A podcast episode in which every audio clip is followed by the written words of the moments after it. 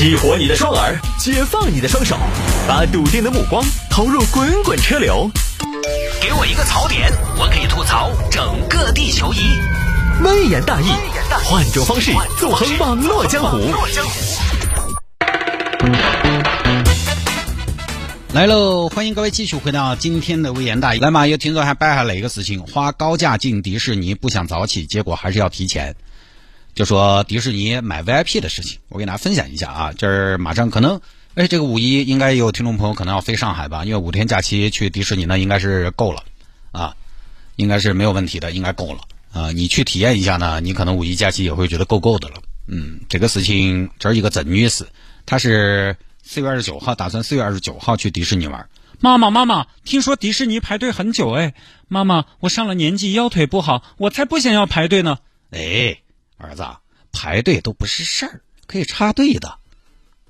插队，插队，别人会说我们没礼貌吧？不会的，迪士尼有官方插队服务，放心了。爸爸妈妈挣这么些钱，一定不会让你排太久的。挣钱就是在这个时候花的呀。好，就淘宝找了一个店家，买了八份游玩套餐。请问这个幺三九九这个包括啥子服务呢？呃，这个服务就很棒啊！十多个项目的快速通行证，不用排队，别人在排队，你直接往里走，深藏功与名，不用急，不用早起，随时进去，随时玩，在旁人艳羡的眼光中，你从容优雅的进入，享受全世界最好的动画 IP，棒不棒？棒不棒？就问你棒不棒？你的孩子享受了 VIP，金钱在这一刻化成了高人一等的力量，什么童话世界，什么王子公主，在金钱面前，他们都低下了高贵的头颅。白雪公主为你让路，杰克船长给你帮助，漫威最强的反派不是灭霸。而是买了 VIP 的孩子和他妈，有钱能使鬼推磨，有钱能让你快活。迪士尼 VIP，VIP 高净值家庭出行首选，您还在等什么呢？哦，那我问一下，这个是几点呢？因为我就觉得买这个 VIP 的话，主要就是不想太辛苦，起来早了就觉得还是有点累，大人娃娃都有点遭不住。啊，这个一般其实都是九点。重申一遍，重申一遍，我们给你良好的体验，出门游玩必须保证良好的睡眠。哦。行嘛，那我买八个，买了八张 VIP，一万多块钱呢。结果当天傍晚啊，收到消息，那个各位游客，我是你们四月二十九号那天啊进园的导游，你们可以叫我 Mr. 谢。四月二十九号早上六点四十，我们在后门集合。这边郑女士一看起来几点？六点四十，六点四十，那么早？不是说九点的吗？呃，郑女士是这样的，四月二十九号那天是高峰日，我们说了的嘛，高峰日就要早起。早起早进，平峰期呢就不用。四月二十九号是高峰日，四月二十九号为啥子是高峰日？高峰日不应该是五一吗？四月二十九号不是一个普普通通的星期四吗？不是啊，四月二十九号是临近五一的周四啊。那对呀，临近没到的嘛，都没放假，咋就高峰了呢？这高峰哪说了算哦？呃，郑女士，我们是结合我们的经验来预测的，而且我们在迪士尼做了这么多年业务，我们知道哪天是高峰的。不是没放假哪儿来的高峰？你们说是高峰就是高峰，哎，你们说是高峰就是高峰，我还说是那英的，因为你高峰，那我看中的就是你们这个不用早起，我睡儿懒瞌睡，四月二十九号都要那么早，为啥子呢？那么早进去我还需要你们 VIP 啊，我买个更便宜的早进去的票，我也能耍完啊。不好意思啊，郑女士，其实我们这个除了不排队之外，我们还提供导游的嘛，导你个头！我是耍不来迪士尼嘛，咋子嘛？我还需要你给我导游。哎呀，你是怕我迷路吗？找不到厕所屙尿吗？我需要你给我导，咋个导嘛？你是要给我们讲一下白雪公主的历史沿革吗？而且四月二十九号本来迪士尼官方人家写的常规日，常规日。呃，郑女士是这样的，他那个不一定准确，他就是简单的按国家的法定节假日来排的。但是以我们的经验来说，很多时候常规日不常规啊。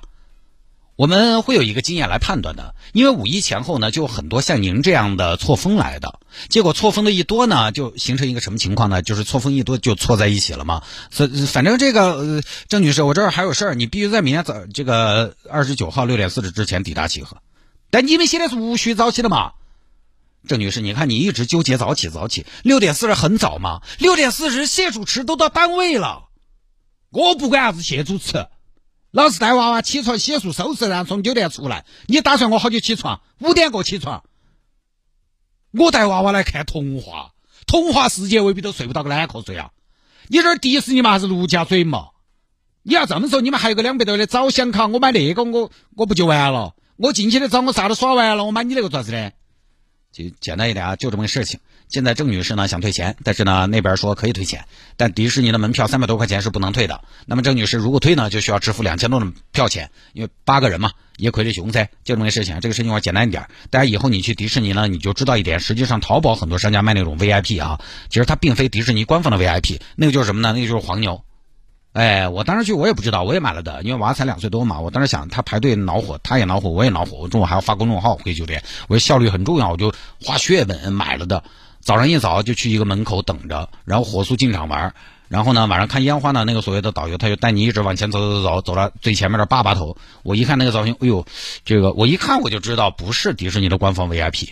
迪士尼的官方 VIP 呢，它的尊享导览是三千块钱一个人，而且要三个人起订。就是九千块钱，享受的服务是官方导览专员陪同，制定游玩计划，从快速入口入园，然后就是快通演出预留位置等等。除了这个，还有个礼宾服务，分为一千四百二和两千出头两个档次，区别就在于快通的项目两千多的这一档呢要多一些。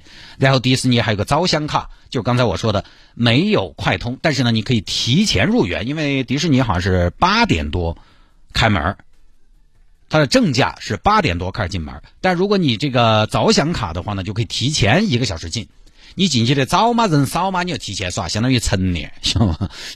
你最好点个鸟笼笼进去。也很奇怪啊，大清早的七点多，你在那儿耍过山车，你这是刮了一晚上没下来咋的？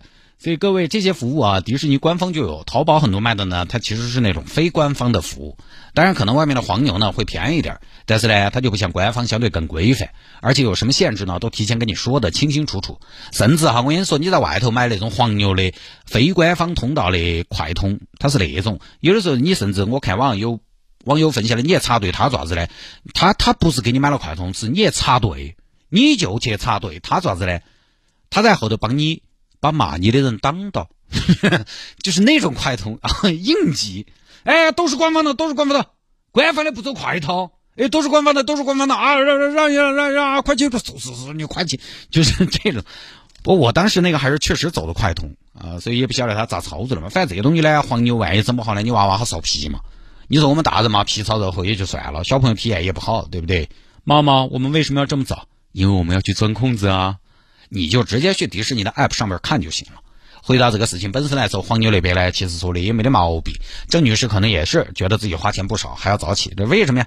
但是确实呢，四月二十九号这天迪士尼人不少。我今天和四月二十七号那天中午都看了一下迪士尼的 App，它比如说雷鸣山漂流这种都要排一个多小时，一个多小时排队，你还耍啥子呢？但你可能说不是有快通的嘛，可以插队的嘛？各位是这样，快通是快通，但是快通人多了也要排队的嘛。你比如今天人多，快通买的人也多啊，那你快通也要排队。就我当年去一些热门项目，我有快通，我可能都还要安排个十多二十分钟才等得到，并不是说快通随便进哈，招手即停没有。所以商家这边呢，他也有喊提前的道理，即便你有快通人多了也要排。但我觉得商家那边更主要的考虑的其实是这个出发点。哎呀，大家早点来，早点来，我早点带你们进去，早点耍了，早点收拾。因为这一天他要陪你耍，他恨不得你几下耍完，晓得吗？你几下耍完，他提供服务的时间就相对更短嘛。反正迪士尼这种地方呢，暂时也无解，大家可能都不好想象。迪士尼真的是需要做攻略的。我们中年人就不太喜欢做攻略了。你看一下年轻人，那去迪士尼早起，人家耍的好的啊，这个好耍的全部先耍一转，然后耍了之后。他好耍的预约第二次，然后中间呢，利用等待第二次的时间再耍其他的，那真的是争分夺秒、打时间差的。我们现在过了这个年纪了，任何的等待，我觉得都是浪费时间，任何的等待都更加让人疲惫。所以你要么给钱，要么佛系一点。我当年去迪士尼，其实我也没耍完，我就觉得，我就觉得还好，也就是个豪装的国色天香。但晚上的光影秀还是很惊艳的啊！就是我们这些从小挨打挨到大，也没什么童年，哪儿见过那些五光十色、五彩斑斓的梦啊？当时那个音乐，那个烟花一出来，我觉得，哎呦，这黄牛票买的真值。当然，我先说，我买的时候不知道是黄牛哈，而且我也走的正规的快通通道。反正迪士尼呢，确实是要么做功课，要么佛系一点，要么就得起得早，要么就多给钱。哪有什么童话世界？它就是一条包装的 五彩缤纷的起跑线而已。好吧，各位，今天节目到这儿，明天我们再见，各位，拜拜。